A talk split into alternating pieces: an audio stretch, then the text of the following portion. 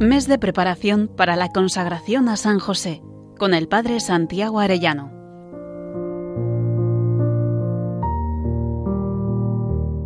Muy queridos oyentes, dentro de 15 días nos consagraremos a San José. Qué alegría saber que al unirnos a él nos unimos de un modo especial también a la Santísima Virgen María, su esposa, y junto con ellos podemos ser más perfectamente consagrados al corazón de Cristo. Vamos a meditar hoy en San José en la huida a Egipto. Nos narra el Evangelio de San Lucas en el capítulo 2. Un ángel del Señor se apareció en sueños a José diciéndole, levántate, toma al niño y a su madre y huye a Egipto, y quédate allí hasta que te diga, pues Herodes va a empezar a buscar al niño para matar él levantándose tomó al niño y a su madre de noche y marchó a Egipto. Vamos a meternos primero en el corazón de San José y tratemos de vivir lo que él vivió por la noche, tras un día ajetreado. Recibe en sueños una orden de huir de huida alarmante. José se despierta y realiza punto por punto todo lo ordenado. Despierta a María, que con sobresalto escucha, vamos María, quieren matar al niño. Ella inmediatamente obedece, coge lo indispensable, arropa al niño y emprende el viaje hacia lo desconocido, apoyados solo en Dios. Vamos a acompañarlos y a tratar de introducirnos en el diálogo entre María y José. José, tras explicarle el sueño del ángel, dice a María, hemos sido tenidos por peligrosos, delincuentes y malhechores, hemos sido juzgados y condenados y ahora somos perseguidos a muerte. María quizá le dice, no te preocupes, José, Dios está con nosotros y nos protege. Además, esto de algún modo nos lo advirtió el anciano Simeón, este niño es bandera discutida y por su causa una espada traspasará nuestra alma. José quizá dice gracias María por dejarme compartir contigo este dolor, aunque desearía llevarlo yo solo para que tú no sufras. Y María responde, no José, Dios me protege contigo y juntos debemos proteger al niño que es la luz del mundo. José quizá dijo, qué tremendo es pensar lo que rezó Simeón al ver al niño. Acaban de ver mis ojos tu salvación, luz para alumbrar a las naciones. Y ahora ver que este que es la luz verdadera que ilumina a todo hombre, el mundo no lo conoció, que vino a los suyos y los suyos no lo recibieron. Qué tremendo ver que la luz tiene que salir huyendo de noche para no ser apagada. María responde, pero José, no te preocupes, porque Jesús es la luz de los hombres y la luz brilla en la oscuridad, y la oscuridad no logra sofocarla. José dice, el anciano dijo también que con esto se sabría lo que hay en el interior de todos los corazones. Yo pensaba que Herodes sería indiferente al niño, pero veo que no, que es enemigo. Recuerdo que hace siete años Herodes había hecho ajusticiar a sus hijos Alejandro y Aristóbulo, porque presentía que eran una amenaza para su poder. Y hace cuatro, en el año cuarto antes de nuestro niño Jesús, había eliminado por la misma razón también al hijo Antípater. Él pensaba exclusivamente según la categoría del poder. El saber por los magos que un pretendiente al trono debió de ponerlo en guardia, visto su carácter, estaba claro que ningún escrúpulo le habría frenado.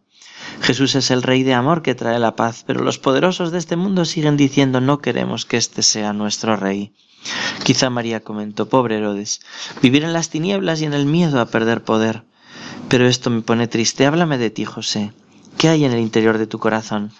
Y José diría, un dolor muy grande, me duele tanto que desprecien a Jesús y que te desprecien a ti. Siento un amor muy grande por vosotros y desearía pasar, pasar mil muertes antes que os ocurriese nada a vosotros dos. María responde, gracias José, a mí me sucede igual. Vamos a guardar silencio para darle vueltas a todo esto en el corazón y tratemos de que el niño no experimente el dolor que nos embarga, sino solo el amor. Seguimos, queridos oyentes, leyendo el Evangelio. Entonces Herodes, al ver que había sido puesto en ridículo por los magos, se enfureció mucho y envió gente para asesinar a todos los niños que había en Belén y en todo su término, a los niños de dos años para abajo. Entonces se cumplió lo dicho por medio de Jeremías el profeta. Una voz se oyó en rama, un llanto y gran lamento, Raquel llorando a sus hijos, y no quería consolarse porque ya no existen. A la mística beata Ana Catalina Emmerich se le concedió ver lo que ocurrió vio cómo engañaron a todas esas madres, ¿no? diciéndoles que les iban a premiar por su maternidad, y vio cómo atravesaban a esos pobres niños, unos en pañales, otros vestiditos, ¿no? Y dice esta mística, se apareció un ángel a María y le hizo conocer la matanza de los niños inocentes por el rey Herodes.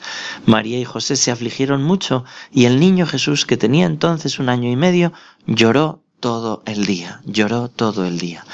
Pensemos en el dolor de la Sagrada Familia. Primero en el dolor de Dios llorando todo el día. Dios tiene un plan de amor para cada vida. Dios ha pensado en cada vida y la ha creado y la sostiene. Por eso la vida humana es sagrada. Cada vida permanece siempre en una especial relación con el Creador, su único fin. Solo Dios es el Señor de la vida, desde su comienzo hasta su término.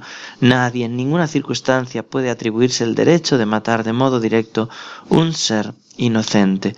Así decía San Juan Pablo II en Humane Vitae. Dios está muy unido perdón, en Evangelio Vitae, Dios está muy unido a los niños. Nos dice el Evangelio, el que reciba a un pequeñito así en mi nombre, me recibe a mí. Atención, no despreciéis a uno de estos pequeños, pues os digo que en los cielos sus ángeles ven continuamente el rostro de mi Padre que está en los cielos. Sale en el Evangelio como abrazaba a Jesús y los acariciaba y los bendecía. A los niños les imponía las manos. A Dios le duele lo que se haga a un niño, como he hecho a él, lo que hagáis a uno de estos, mis hermanos más pequeños, conmigo lo hacéis. Cuando se abusa de un niño, a Dios le duele. Cuando se les mata, antes o después de nacer, Dios llora. El aborto procurado es un crimen abominable, pecado gravísimo contra la ley natural y contra la ley divina, decía San Juan Pablo II en Evangelium Vitae. Dios llora con el daño físico y también con el daño moral. Ay del que escandalice a uno de estos mis humildes hermanos. Por eso Jesús le decía a la Santa Madre Teresa de Calcuta, ¿cómo duele? Si solo supieses ver a estos pobres niños manchados con el pecado, deseo la pureza de su amor. Si solo supieses cuántos pequeños caen en pecado cada día, arráncalas de las manos del maligno. Y cuenta esta santa, vi que yo estaba arrodillada cerca de Nuestra Señora, que estaba vuelta hacia los niños y decía, cuídales, son míos, llévales a Jesús, lleva a Jesús hasta ellos, no temas, enséñales a recitar el rosario, el rosario en familia, y todo irá bien, no temas, Jesús y yo estaremos contigo y con tus niños. El dolor de Jesús, el dolor de María y San José, metido en el corazón de ellos. Sentiría un dolor inmenso y pensaría si hubiese podido evitar esta matanza y avisar a todos, pero él no lo sabía. Y ahora él lucha desde el cielo por la causa de la vida. Escribía una madre joven a la abadía de San José de Claraval.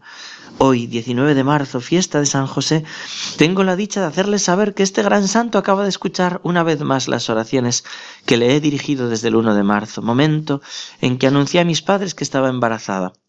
Ellos empezaron junto con mi esposo a presionar para que abortara. En silencio pedí a San José poder soportar este sufrimiento, esta hostilidad, y le supliqué que suavizara el corazón de mis familiares. Anoche, víspera de su fiesta, vi a mis padres llegar a mi casa y preguntarme si podían quedarse para cenar. Les invité pues a quedarse con nosotros al final de la comida. Cuando se disponían a partir, me propusieron a mí y a mi esposo ir a pasar el domingo a su casa para ver a toda mi familia y agregaron que eso les agradaría mucho. Vi el arrepentimiento en sus ojos y sentí que se habían arrepentido de haber querido la muerte de mi hijo, tan amenazado por tantos parientes que querían que lo hiciera abortar. Creí entonces que San José había finalmente tocado su corazón y estaba conmovida. Hasta aquí esta madre. Meditemos hoy en San José, defensor de la vida y de la familia, en un mundo de cultura de muerte, de aborto, suicidio y eutanasia. Pedimos ser también nosotros apóstoles de la vida desde el primer instante de la concepción hasta la muerte natural. Pedimos también la gracia que solicitamos para este mes. San José, esposo de la Virgen María, Padre y custodio de la Sagrada Familia, celestial patriarca del pueblo de Dios, ruega por nosotros. Que Dios os bendiga a todos, queridos oyentes, y hasta mañana, si Dios quiere.